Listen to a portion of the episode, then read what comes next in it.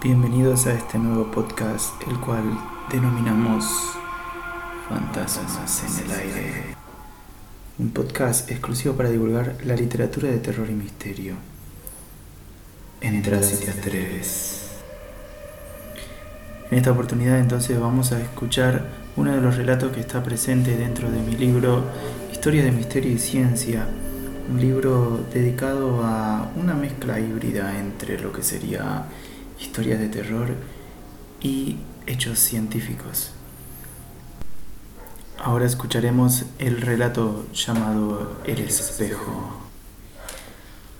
Cuando internaron a Juan en la sala 8, le habían diagnosticado esquizofrenia, un mal que afecta y despersonaliza irreversiblemente a las personas. Nadie entendía cómo había sucedido.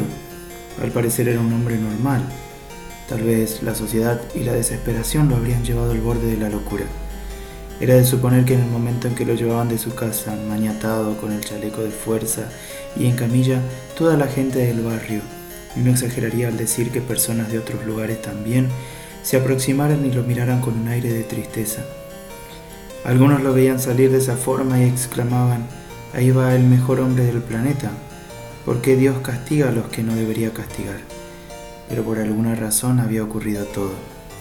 Los extraños casos de locura en los que Juan, con su voz gruesa y pesada, exclamaba y rogaba que no lo vieran, que miraran hacia otro lugar, porque había algo de paranormal en su ser, algo que se había adueñado de su sentido, y cada mirada le era como un sinfín de fuego que lo quemaría en sus entrañas. Al ponerlo en su habitación, rodeado de espuma protectora para que no se lastimara, lo llamativo fue como Juan hizo una sola petición. Por favor, no coloquen ningún espejo. El médico de guardia se acercó al rincón donde se encontraba y le preguntó qué le ocurrió. ¿Por qué una persona tan allegada a todos, inclusive a él, le ocurriese llegar a tal estado de extremo? Juan no abrió la boca, solo pidió que no lo mirasen a los ojos y exclamó, yo no soy mi reflejo, ni el reflejo en ningún espejo ni mi reflejo en su ojo, y fue un estado de tristeza extremo que lo llevó a llorar desconsoladamente.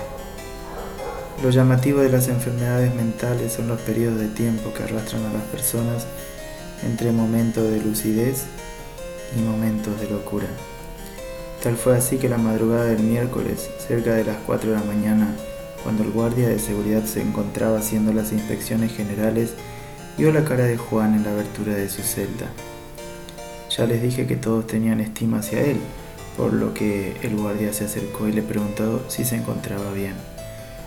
A lo que Juan respondió, si le hablo no me mire por mucho tiempo, no hace falta mirar para escuchar. Alguna vez yo fui mi reflejo en el espejo, él y yo éramos uno solo, me acompañaba como mi sombra, pero fue esa mañana, esa mañana que al despertar y luego de lavarme la cara me miré me miré y no era yo, era alguien más. Recuerdo que ese me miraba y se sonreía, fruncía las cejas. Ese reflejo leal me era desconocido. Me asusté y me fui. Pensé que era mi imaginación, pero no fue así. Todos los días me ocurría lo mismo. Recuerdo que al mirarme me mostraba un yo vestido a veces de traje rojo y la mayoría de las veces de un traje negro. En cada momento estaba con una rosa que hincaba y hacía sangrar. Puedo jurarle que me miraba la mano y los puntos sangrantes comenzaban a derramar ese líquido rojo. Le dije que no me mirara, pero ya era tarde. Ya viene, ya es demasiado tarde. El guardia miró al final del pasillo y vio la sombra de un hombre, una sombra que a pesar de estar en la luz seguía siendo oscura. Caminaba hacia ellos más y más, pero no emitía sonido alguno. Era la imaginación del guardia. El hombre era Juan vestido de negro, sonriendo, con una rosa roja y la mano sangrando. Lo cruzó y se acercó a la habitación, a quien se vio cómo le entregaba la flor al otro Juan, y se fue dejando borbotones rojos que se convirtieron en llamas que iluminaban el lugar. Al abrir la celda, el guardia entró y vio a Juan tirado, sin vida y con la mano sangrando, rodeado de espejos que daban a un sinfín de imágenes de él vestido de rojo y escritas, este no es mi reflejo. Así fue que cuando internaron a Juan en la sala 8, le habían diagnosticado esquizofrenia múltiple, un mal que afecta y despersonaliza irreversiblemente a las personas. Nadie entendía cómo había sucedido. Al parecer era un hombre normal. Tal vez la sociedad, la soledad o tal vez la desesperación lo habrían llevado al borde de la locura. O tal vez no.